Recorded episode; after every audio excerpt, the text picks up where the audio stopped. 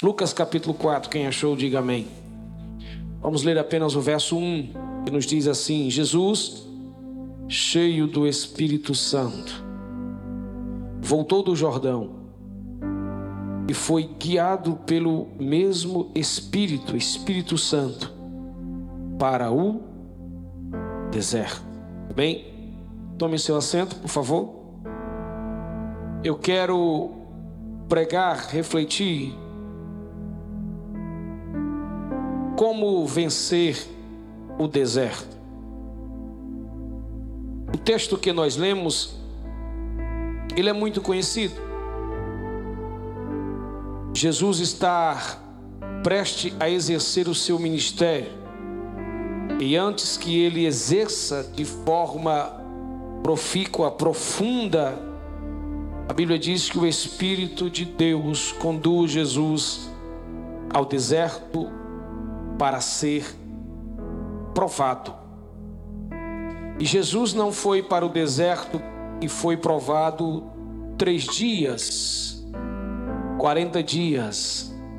Ele esteve no deserto, experimentou tudo que um deserto pode expressar para alguém. Ele não foi provado 40 minutos.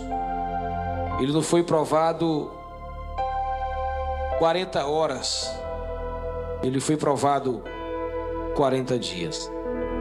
Esse fato de deserto, ele ilustra uma verdade para a nossa vida. Nós também somos conduzidos aos nossos desertos.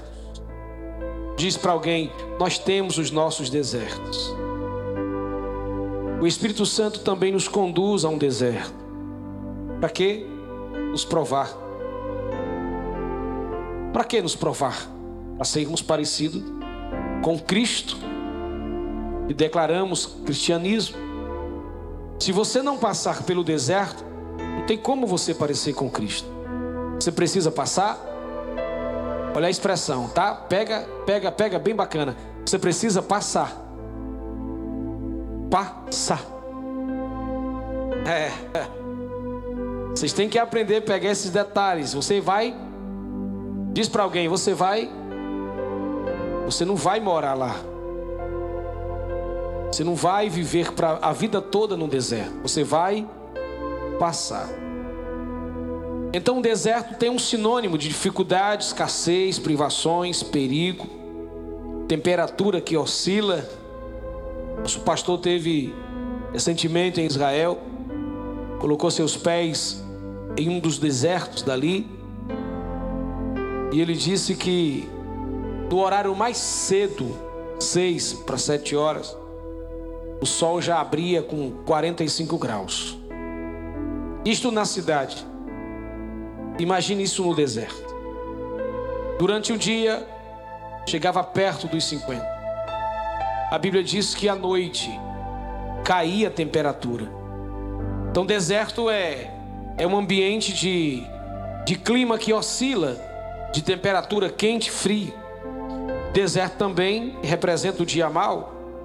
Deserto também representa enfrentar desafios. Mas é justamente no deserto que Deus nos ensina lições ricas e práticas para desenvolver a nossa fé, a nossa comunhão e a nossa amizade com Deus. É, Deus nos leva no deserto para desenvolver a nossa amizade com Ele. Parece-nos que na rua, na casa, no palácio, nas avenidas, no emprego, parece que se torna difícil. O deserto é um lugar próprio para a gente estreitar amizade com Deus. Afinal de contas, lá no deserto não vai ter mais ninguém a não ser você e o Espírito Santo, que é Deus também. Lá no deserto você está solitário, humanamente falando. É só você e uma outra pessoa divina. Aí não tem com quem conversar a não ser com Deus. E é bacana isso, né? Deserto faz a gente falar sozinho. Quem olha de fora diz: está falando só. Está falando só. Não. Estamos conversando com o Espírito Santo. Estamos desenvolvendo uma linguagem espiritual com Ele, estamos desenvolvendo algo muito especial com Deus. Então, entenda que ser conduzido ao nosso deserto, ao deserto, não significa dizer que nós estamos debaixo de maldição.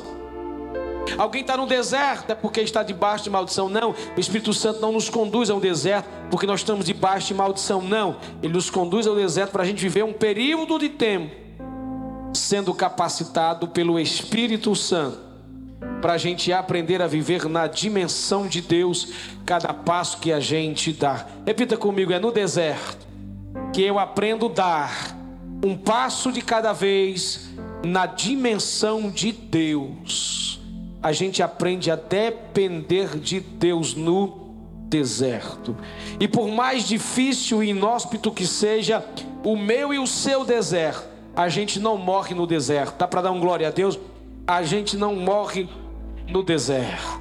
Deserto é um lugar para a gente passar. É uma escola, é um nível de, de aula e de conhecimento que Deus nos leva. Então, faça com que a sua alma se alegre. Você está só passando um deserto. Pode dizer de novo: Eu estou passando pelo deserto. Existem algumas lições que nós podemos tirar do deserto. O que é que a gente aprende no deserto? Primeiro, a gente aprende a depender de Deus. É interessante que a Bíblia diz em Deuteronômio capítulo 8 que o povo de Israel aprendeu a depender de Deus olhe para mim, em todas as áreas, todas as áreas, física, emocional, espiritual, financeira. E é interessante, né?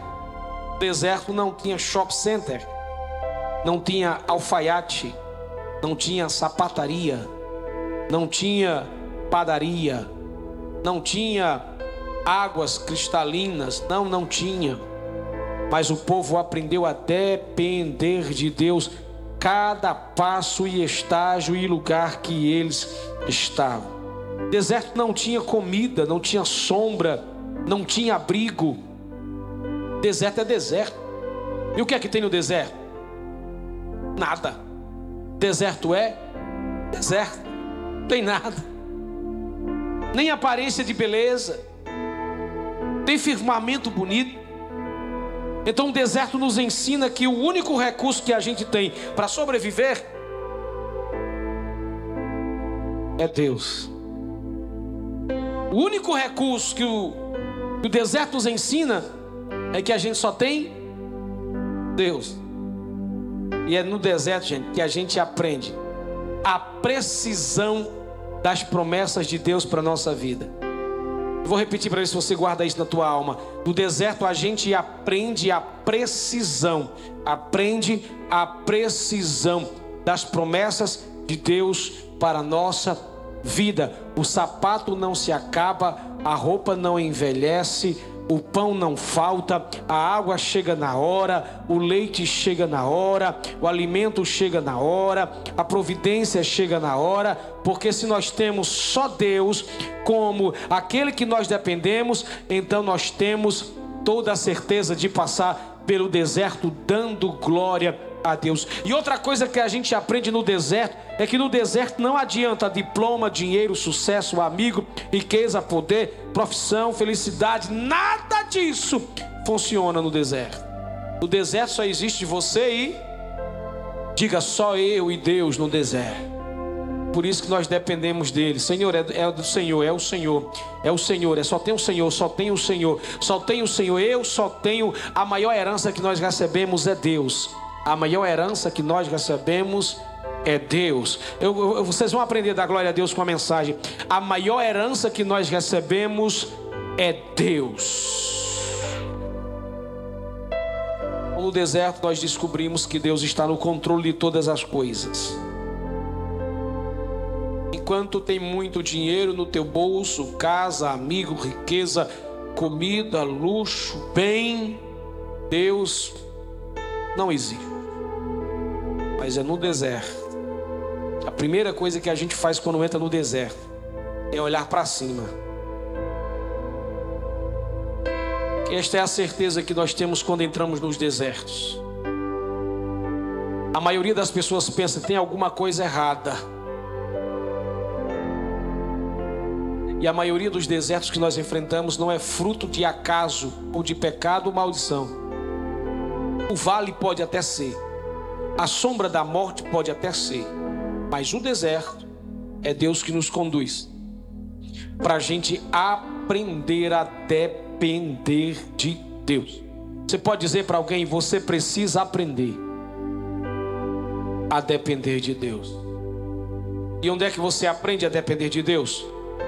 Hã? Pois é, eis a resposta que você queria. É no deserto.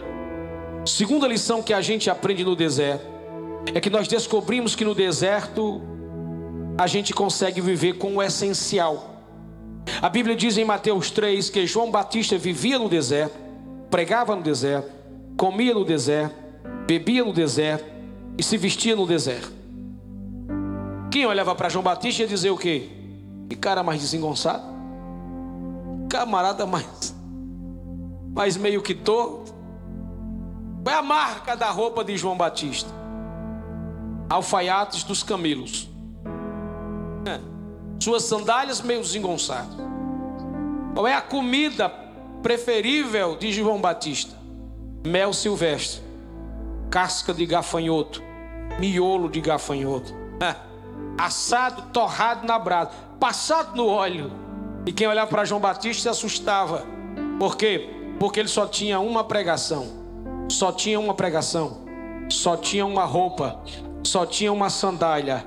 Só tinha uma canção só tinha um meio de culto. E quem olhava para João Batista dizia: Esse é simples, não faz parte da sociedade maior, ele não está na moda, ele não é elegante, ele não é bacana, mas preste atenção: a diferença é que quem vive no deserto pelo Espírito Santo de Deus atrai até os que são da cidade, atrai até os que são do palácio, porque a Bíblia diz que multidão fluía para João Batista.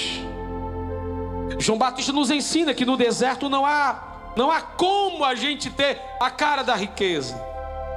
É, isso é bacana demais. É no deserto que nós descobrimos que a vida não se resume em luxo, requinte, etiqueta, roupa cara, perfume caro, mas uma vida simples e leve com Deus. Diga para alguém, quando você subir no arrebatamento, não fala bonito, quando você subir no arrebatamento, a tua roupa vai ficar o teu cheiro vai ficar, o teu sapato vai ficar, a tua joia vai ficar, a tua casa vai ficar, o teu carro vai ficar, a tua gravata vai ficar, o microfone vai ficar, esses teus dentes vai ficar, teu cabelo aí vai ficar. Que vai subir é o que está dentro de você. E às vezes a gente a gente morre porque a gente não conseguiu pegar, adquirir algumas coisas. Aí no deserto, Deus nos leva para o deserto que é para a gente deixar de ser, desculpa a expressão, deixar de ser fresco, deixar de besteira, se achar. Porque tem gente que só acha que é feliz por causa da etiqueta. A faca tem que ser com a mão esquerda. Tem que ter dois tipos de copos em cima da mesa. Tem que ser desse jeito. Tem que, tem que limpar a boquinha com lencinho no cantinho, aquele pico de, de, de, de, de muriçoca. Ah, tem que sair assim, tem, tem que saber andar num salto, né? Tem que saber fazer uma maquiagem, tem que saber usar, tem que fazer as combinações da vida. Senão, quando você sair, é feio. Ainda bem que para morar no céu é Deus que preparou uma transportadora diferente para a gente chegar lá. No deserto a gente aprende a viver do que é essencial do que é essencial, sem forçar a barra, sem exigir, sem ser pesado aos outros. A gente é feliz que a gente tem. Feliz com o que a gente usa. Feliz com o que a gente come. Feliz com o trabalho que tem. Feliz com o salário que tem. Pastor, é. A essência do Evangelho é nos fazer entender esta razão. O diabo disse para Jesus: transforme essas pedras em pães, vou te levar para o pináculo e mostrar a excelência. E Jesus disse: Eu não quero nada disso. Qual é o mistério, pastor? Porque tudo aqui fala de excelência, e as excelências para a igreja não é aqui. Eu não estou dizendo que você não pode estar chique, Não estou dizendo que você não pode vestir uma roupa cara, usar um perfume caro, andar chique, bonito e abusado. Eu não estou dizendo isso. Eu estou dizendo que todas estas coisas que o mundo propõe para que a gente seja feliz, para nós e nada deve ser a mesma coisa. O que nos faz feliz não é o que está aqui fora. O que nos faz feliz é aquilo que vem de Deus, alimenta a minha alma e me faz uma pessoa leve, sem muita coisa. Você entende isso? Então, no deserto, nós precisamos aprender a deixar de lado os perfeccionismo, da idolatria das coisas, para a gente viver uma vida mais leve. Terceira lição do deserto é que no deserto a gente aprende a vencer as tentações. Diga, vencer tentações. A Bíblia diz em Lucas 4, texto que a gente leu: Jesus é conduzido ao deserto e ali do deserto, ele é tentado pelo diabo. E Jesus vence todas as empreitadas do inimigos, do inimigo. Jesus vence todas as tentações. Ele sai dali daquele deserto munido para exercer o ministério extraordinário. E aqui eu tenho uma palavra linda para você. O que Deus vai fazer com você depois do deserto.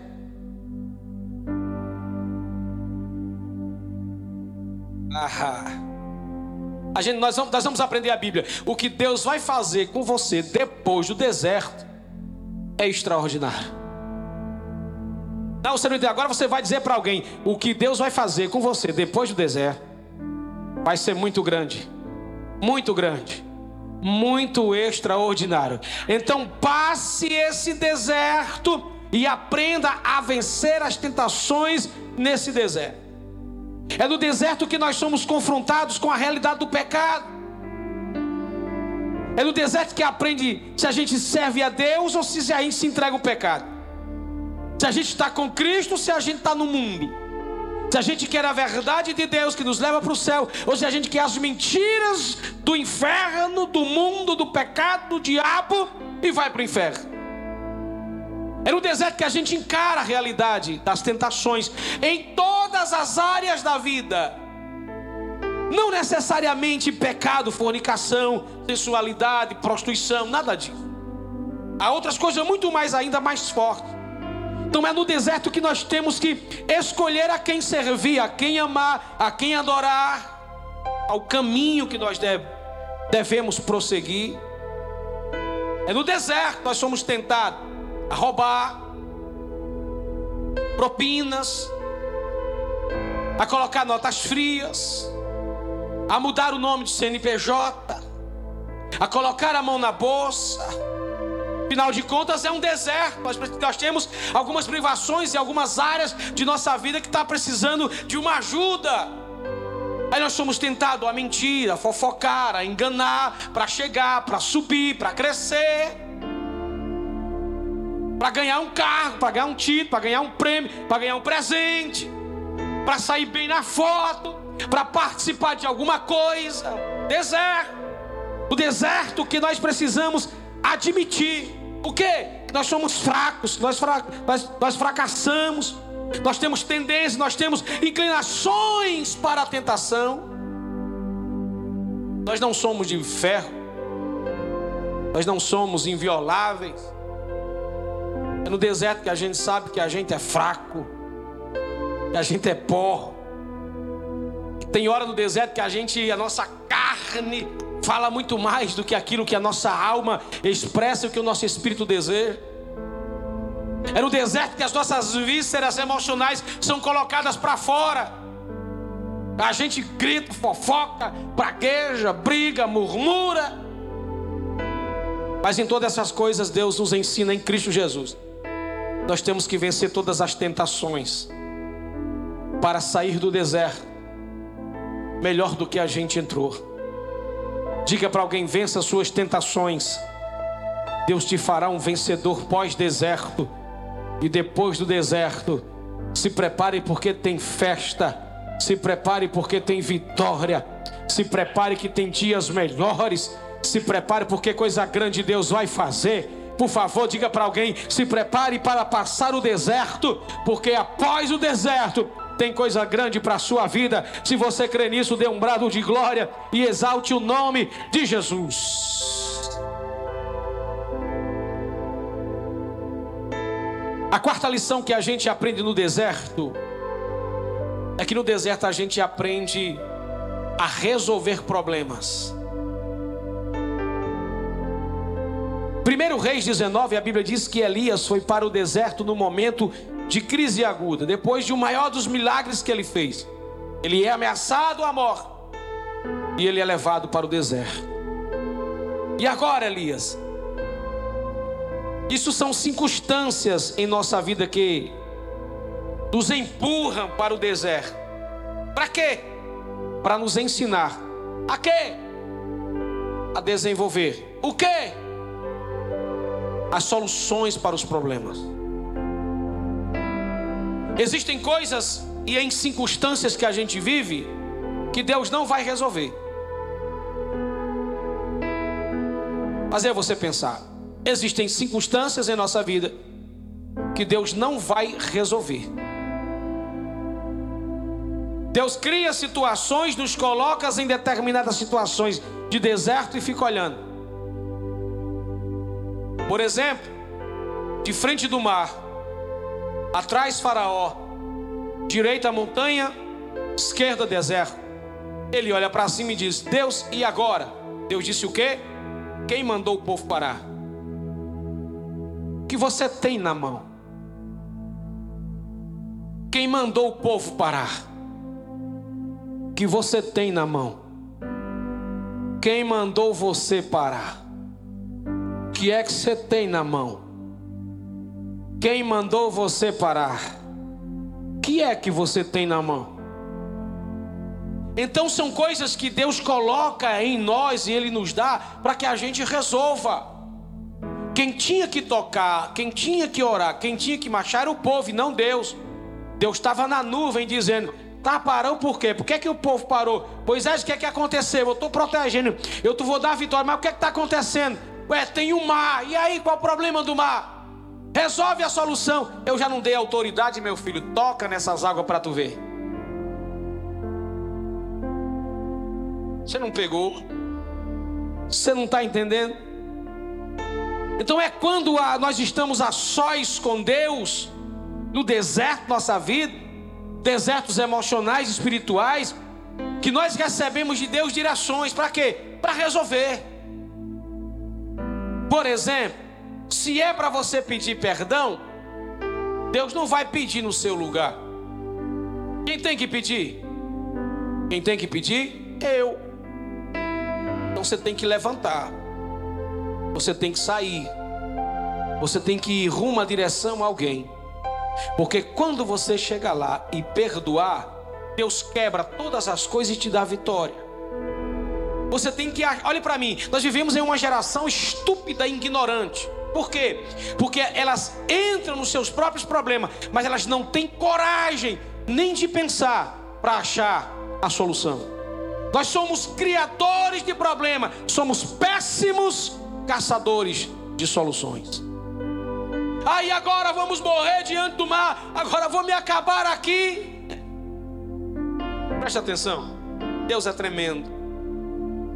Elias, eu já te alimentei pelos corvos, pão assado, água fresca só que você está botando banca demais nessa sombra. Elias, você não acha que está no conforto demais? Pois é. Você não profetizou que ia ter água? Foi. Depois não profetizou que não tinha mais água? Pois é, você deu a solução e tirou ela. E agora? Vai morrer aí? Aí Elias corre para onde? Caverna. Chega na caverna e fica lá, comendo seus dilemas se acabando no seu vitimismo. Aí Deus entra na caverna. Diz para teu irmão: Deus entra na caverna para olhar o nosso biquinho e perguntar para nós: tá fazendo o que aqui? Não é para entrar na caverna, é para andar na, é, é para andar na estrada das soluções. Tá fazendo o que aqui, cara? Não é para você estar tá na caverna. Sai da caverna, Elias. Diz para alguém: sai da caverna. Procure soluções. Deus tem soluções. Pastor, e o que é que Deus fez com Elias? Ele vai para Sarepta. Palavra Sarepta significa aplanar. Significa colocar no prumo. Ele vai para uma outra crise. Ele chega e entra na cidade. E quando ele entra na cidade, tem uma senhora catando cacos, gravetos. E ninguém dá nada por aqueles gravetos. Qualquer dia eu prego essa mensagem: um palito de fósforo. Um graveto, e aquele graveto vai ser a razão de todas as coisas. E o que é aquele graveto? Futuramente você vai entender que é o Espírito Santo que vai tacar fogo na história e vai perceber muita coisa acontecer na vida. Ei, Elias, você está atrás de quê, Elias? Só tem crise para onde eu vou? Pois é, Elias. Eu sou o Deus de solução. Você precisa caçar a solução. Você precisa procurar a solução. Você olha para sua casa e vê alguma coisa lá, e aí você só enxerga, meu Deus, a minha casa, ah meu Deus, o meu carro, ah meu Deus, a minha mulher, o meu marido, o meu filho, ah Senhor, ah é só guerra, meu Deus, está tudo se acabando, está faltando, está faltando, está faltando. Se você parar, parar para olhar, sempre tem um restinho para ser o suficiente para Deus multiplicar, para você parar de reclamar. Você precisa procurar a solução das coisas. Tudo tem uma só. A gente olha e diz: não tem mais ninguém, não tem mais ninguém. Elias falando, né, bateu no peito, não tem mais ninguém, cara. Não tem mais ninguém. Deus, olha, Deus, Deus. Aí a gente tem essa mania de Elias. Deus é o seguinte: não tem mais ninguém, só eu fiquei. Aí Deus diz: Elias, dá uma olhadinha para trás. Aí Elias olha. Tem quantos profetas? Tem sete mil. Sabe o que é que Deus estava dizendo para Elias nas entrelinhas? Não se ache que eu tenho sete mil substituto para você. Procure solução. Aprenda a resolver problemas. Põe a cachola para pensar. Como é que faz? E agora? Pense. Analise. A gente, irmão, a gente desiste na primeira guerrazinha michuruca que aparece. Pronto, vou entregar. Não, agora, agora, agora, agora foi. Aí a gente perde de extraordinário. E a gente é covarde. A gente é hipócrita. Eu tenho uma fé maior do que aquele grão de mostarda. Mentira se tivesse semelhante ou pertinho daquilo, você estava de cabeça levantada, de peito estufado, dizendo vai dar tudo certo, dando sangue na canela. Sangue na canela, e você vai dar tudo certo, porque eu sei que o meu Deus, segundo as suas riquezas, suprirá todas as nossas necessidades em Cristo Jesus. Não se concentre, não nos problemas, mas nas soluções. Para tudo há uma solução. O anjo chegou para Maria e disse: Bendito seja tu entre as mulheres, o que vai nascer será do Espírito Santo. Maria, olha, acha impossível. Aí o anjo diz: Porventura há alguma impossibilidade para Deus? Nada é impossível para Deus. Se você serve ao Deus da impossibilidade, então tem solução para a tua vida, tem solução para a tua casa, tem solução para os teus negócios, tem solução para o teu casamento, tem solução para a tua fé. Tem solução sim. Quinto lugar, o que é que a gente aprende no deserto? A gente aprende a ter esperança. Isso aqui é fantástico, a Bíblia diz em Números capítulo 14 que os israelitas queriam voltar para o Egito. Aí Josué e Caleb se levantam e dão um brado de autoridade. Querem voltar? Pode ir. Nós vamos enfrentar. Porque se Deus disse que vai dar, então Deus vai dar. Você lembra naquele dia que Moisés disse: Gente, estamos diante da terra prometida. Escuta isso: estamos diante da terra prometida. Eu preciso de dez homens para entrar na terra escondido espias, olhar e ver se de fato o que Deus falou é verdade. Aí Moisés manda doze. Aí lá vem eles depois de uns dias. Aí Moisés disse: Eu quero provas. de que o que Deus falou é verdade. Aí a maioria, a multidão sempre é assim. Olha para mim, a multidão sempre é assim. Dez se concentraram em quê? Nas desesperanças. Moisés, de boa. Os dez, os dez. Moisés, de boa. Os caras são altos. Só tem gigante. Só o braço do camarada Moisés arranca a gente no meio. E as espadas? E as mulheres? E os lutos? E as guerras? Tudo. Rapaz, Moisés, você acaba daquele der um murro em tu, tua cabeça vai parar longe, Moisés. Moisés, sabe de uma coisa? É melhor a gente ficar no nosso cantinho, procurar um deserto, voltar para o Egito, que é a melhor coisa para fazer. Aí Moisés olhou assim e disse: Está faltando alguém? Só tem esse lado para a gente contar da moeda. Eu, eu, só tenho isso. Será que o que Deus falou é mentira? Será que o que Deus prometeu? Será que o que Deus falou com a gente é uma inverdade? Aí, dois camaradas gritam lá de longe: Ei, Moisés! Tô chegando aí para contar a história. Quem é que vem, gente? Josué e Caleb agarrados num quatro horas de pau bem grande, carregando um cacho de uva e gritando: Ei Moisés, o que Deus falou é verdade, a terra prometida emana leite e mel.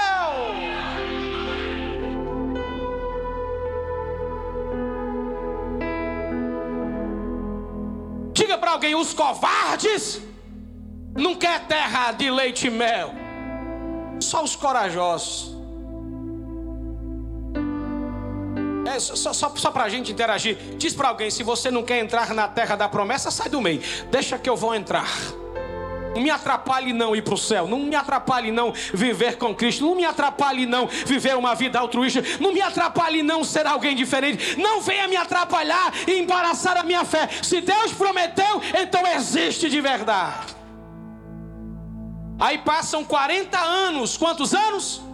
40 anos. Olha para mim. 40 anos.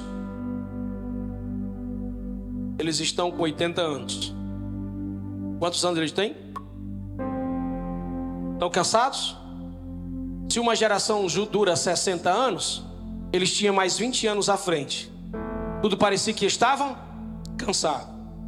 Então chegou o dia de entrar na terra, dividir os espaços, estar na hora.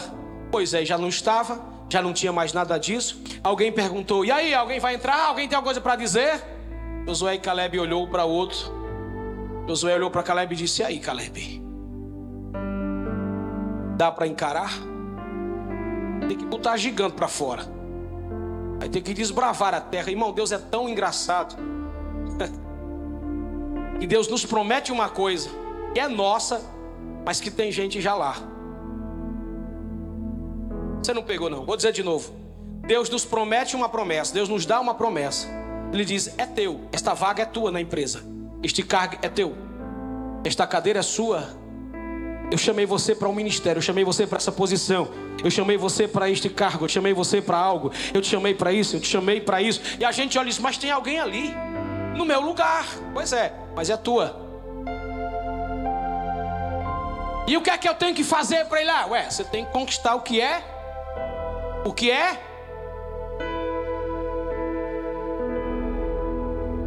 Aí o povo disse: aí, vocês dois têm alguma coisa para dizer? Tem.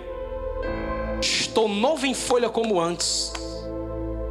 Se Deus prometeu que a gente entraria, então não importa a minha idade. Vou lançar uma palavra para os irmãos da terceira idade. O melhor tempo da sua vida vai começar nesse período. Deus vai fazer milagres extraordinários e coisas grandes de Deus para a tua vida. Se eu fosse você, eu dava um brado de glória para o seu inimigo entender que você ainda está de pé. É porque tem uma terra prometida para você se apossar dela.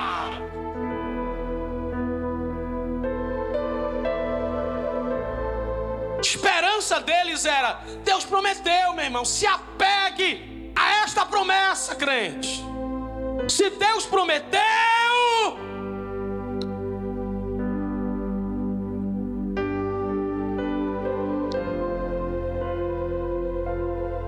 você vai chegar na bengala.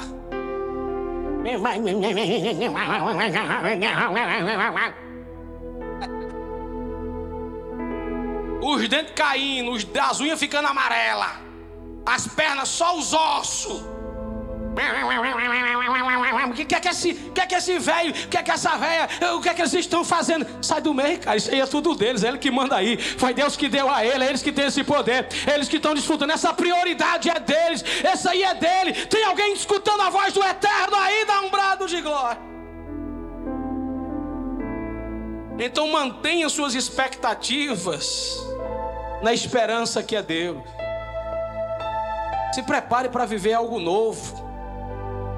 Vou profetizar na tua vida. Se prepare para viver algo novo. Se prepare para viver algo novo. Se prepare para viver algo novo. Se prepare para viver. Porque quando chegar a hora, você tem que estar tá intacto, tem que estar tá bem. Dizendo: Eu estou é novo em folha. Eu estou é preparado, é para outra. Pode vir. Cuidado para você não se desgastar com outras coisas no deserto, para quando chegar a hora de sair dele e entrar em algo extraordinário, você não está morto, está acabado.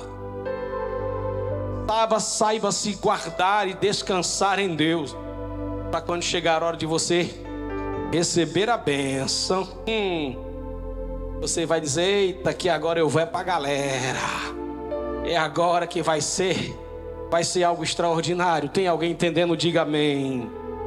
Vamos para a pregação. Como é que a gente vence o deserto? três formas. A gente vence o deserto primeiro, pelo Espírito Santo. Verso 1 do texto que nós lemos. Quem levou Jesus para o deserto? O Espírito Santo. Quem sustentou Jesus no deserto? O Espírito Santo. Jesus foi gerado no ventre de Maria pelo Espírito Santo. O Espírito Santo é que fez o parto do menino. O Espírito Santo é quem enchia o menino de sabedoria e conhecimento. O Espírito Santo levou este menino a ser batizado no Rio Jordão. O Espírito Santo abriu as suas asas e o céu se abriu e o Eterno olhou para baixo e disse para o Espírito Santo e para todos eles: Este é o meu filho em que eu tenho prazer.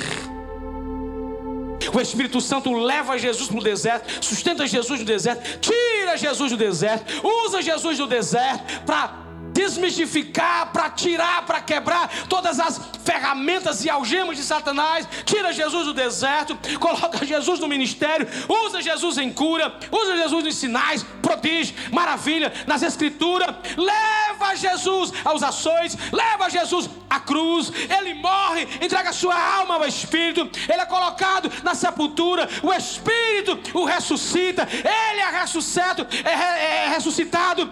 Ele vai conversar com a igreja, quando ele está conversando com a igreja, ele precisa sair da terra e voltar para o Pai. Mas antes que ele vá para o Pai, ele diz: Espírito, fica com a igreja agora, fica com a minha igreja agora, fica com a minha igreja agora. Eu vou, mas fica com a igreja, fica com a igreja. Tem como a gente vencer deserto sem a pessoa do Espírito Santo? O maior bem que a igreja de Cristo recebeu depois da salvação foi a pessoa do Espírito Santo. Diga comigo: o Espírito Santo veio, encheu a igreja, tacou fogo na igreja, deu dons à igreja, usa a igreja, mantém a igreja. E sabe quem é que está juntamente com o Espírito Santo organizando todas as coisas na terra? uma ordem de anjos poderosos na terra. Diga: o céu está conosco. Você vai passando no deserto e o Espírito Santo com você te guiando. Tem dias que você chora no deserto, ele chega e consola, porque afinal de contas, ele também é consolador. Você está no deserto sozinho, solitário, ele chega, conversa com você e diz no seu coração: Você não está só, estou aqui com você. Você não está só, estou aqui com você. Então é o Espírito Santo, o agenciador, o promotor que nos conduz, nos dando vitória no deserto. Ele também vai nos tirar deste deserto. Ele também vai nos tirar dessa terra. É o Espírito Santo que está conosco, vai nos tirar dessa terra. Vou dizer de novo: o Espírito Santo que está conosco vai nos tirar dessa terra. Quando Paulo disse que aquilo que é mortal se revestirá da imortalidade, o Espírito Santo será o grande agente que vai promover a transformação desse corpo velho, cansado, doente, cheio de problema, imortal para mortal para ser imortal e nos conduzirá e nos levar para Deus. O Espírito Santo de Deus que está conosco. Por que você tem vitória hoje? Por causa do Espírito Santo. Por que você tem paz?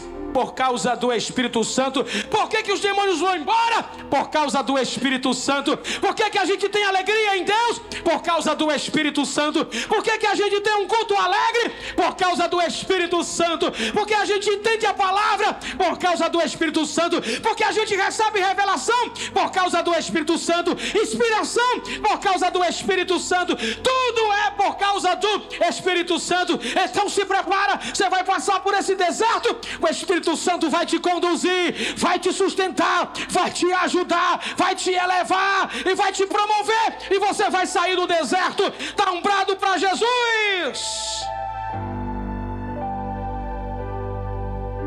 Como vencer o deserto em segundo lugar? Andando na direção da palavra. O diabo dizia: É porque está escrito. E Jesus dizia: Pois escrito está. Está escrito. Escrito está. Está escrito. A grande diferença de Jesus e o diabo dizer o que está escrito é que Jesus dizia a verdade. E o diabo, perito em distorcer palavra.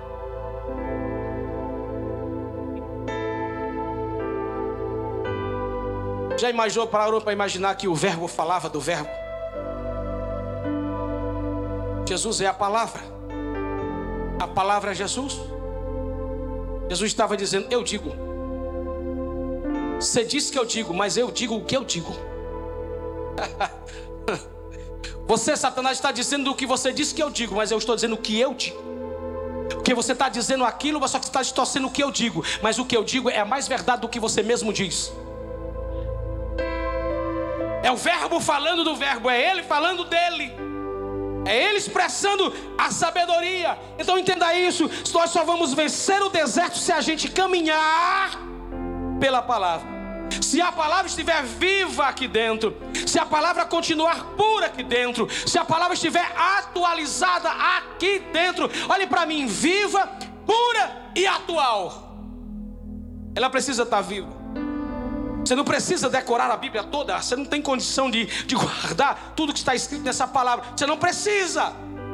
Só precisa que o Espírito Santo te indique, te oriente por aquilo que você leu, por aquilo que você está estudando, por aquilo que você está vendo, o Espírito Santo vai te fazendo. Está vendo, minha serva? É para você parar Está vendo minha serva? Agora é para você andar. Está vendo meu servo? Agora é para você sentar. Está vendo meu servo? Agora é para você descansar. Está vendo meu servo? A porta fechou, mas espera um pouquinho que eu vou abrir ela. Se ela não abrir, eu derrubo a parede com porta e tudo. Eu faço algo maior. Espera aqui. Olha o que a minha palavra está dizendo. Não discuta, não entre em confusão. Olha o que a minha palavra está dizendo. Não se prostitui, não entre em malícia, não entre em roubo. Olha o que a minha palavra está dizendo. Não fofoque, não seja maldizente, não seja linguarudo. Aqui é que a Bíblia está dizendo: fique silêncio, aguarde o meu tempo, olhe para a palavra, ande pelos sinais da palavra, que tudo vai dar certo.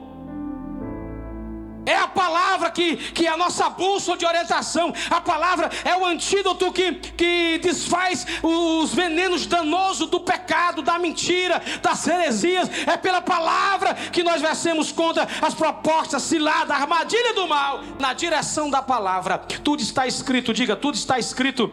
Diga, tudo está escrito. Pega a sua Bíblia, levante, diga, tudo está escrito para a minha vida e para a minha história. Tudo está pronto. Tudo que Deus queria lhe dizer está escrito neste livrozinho. Tudo que Deus queria te revelar está escrito neste livro. Esta é a maior revelação de Deus, é a sua palavra. Esta palavra é o Cristo vivo, é o Cristo vivo, é o Cristo revelado, é o Cristo poderoso, é o Cristo essência, é o Cristo eterno, é o Cristo Deus, é a palavra, é a palavra, é a palavra de Deus. Ame a palavra, deseja a palavra.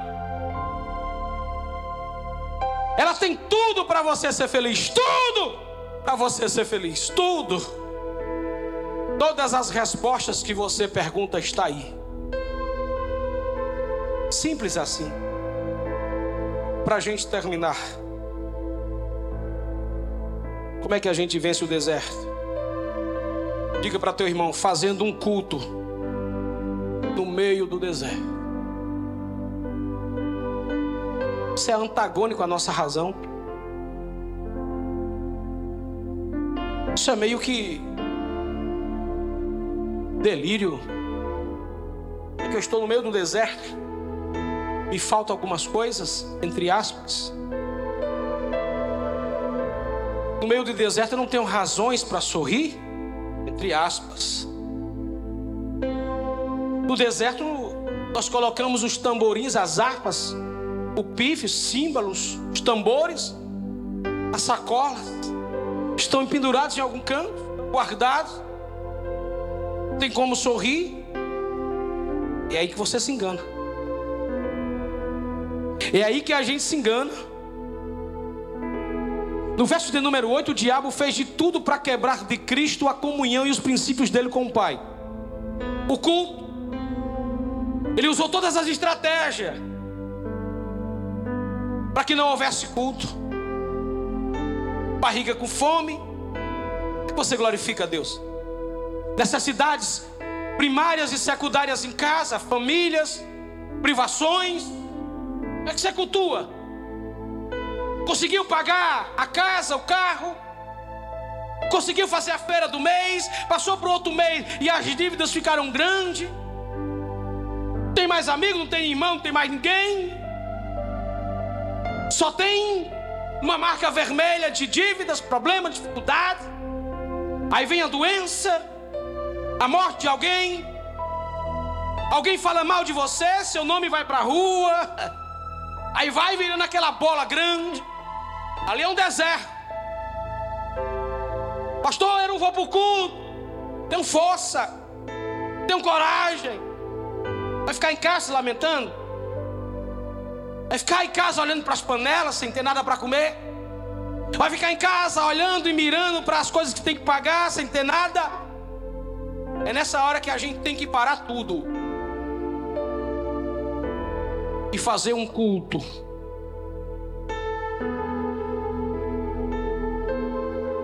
É na hora da mais aguda do deserto que a gente precisa descobrir que só se destrói o olho do furacão abrindo os céus, cultuando a Deus. Paulo viu isso e disse: É agora, Silas. Agora o que, camarada? É agora que o culto tem que acontecer. Mas as minhas costas estão tá arrebentadas, amigão. Foi varada demais, chibatada aqui. Olha os nodos, tá na carne viva. Pois é, não tá vendo os nossos pés manietados, as mãos? Pois é. Tá vendo o nosso pescoço manietado? Pois é. Mas a nossa alma e a nossa voz não. Vai pegar fogo, daqui a pouco pega, pega, vai pegar, vai pegar, vai pegar. Diga para teu irmão, tem problema lá? Está passando o deserto? Pergunta, está passando o deserto? Como é que tá as coisas? Pastor, só Jesus sabe. Essa é a única palavra que a gente tem para dizer para alguém. Só Jesus sabe. Porque a gente não tem coragem de expor. É tão agudo, é tão problemática a coisa que a gente diz: só Jesus sabe. Pois se só Jesus sabe, ele é o centro do nosso culto. Então, se só Jesus sabe, é para você ficar em casa fofocando no WhatsApp, nas redes sociais, postando besteira, carinha de choro, fazendo biquinho, não. É para você vir para o culto e dizer: Jesus, eu vou a pé, nem que seja a pé, eu vou. A bicicleta furou o pneu, a coisa está quebrada, não tem carro, não tem moto, não tem dinheiro para Uber, não tem nada. Eu vou, vai chover, eu vou, vou pegar o guarda-chuva, até o guarda-chuva quebrou. Vem na chuva, meu filho, é você em Deus na hora do deserto. É o seu culto que diz como será a bênção de vitória. Amanhã tem alguém aí, dá um salto da cadeira e dê um brado de glória.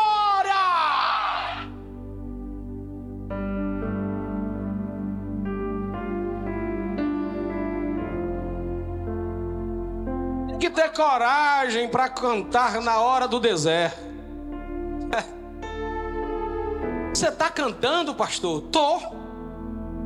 Mas peraí. Tem algumas coisas fora do lugar, para você, para mim não.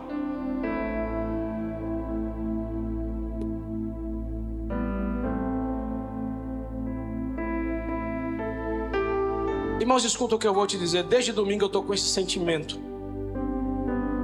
Veio novamente agora ao meu coração, à minha mente.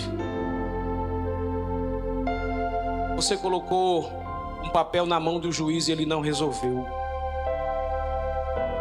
E de lá para cá você tem sido humilhado. Pense num deserto.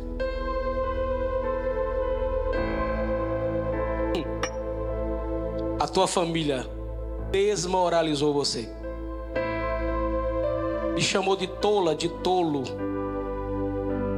E disse: Você fez besteira.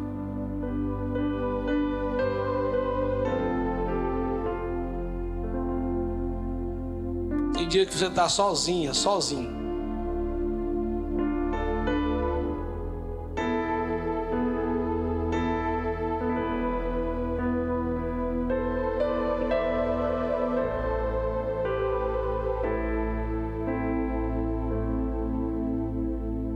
Tem dia que sangra.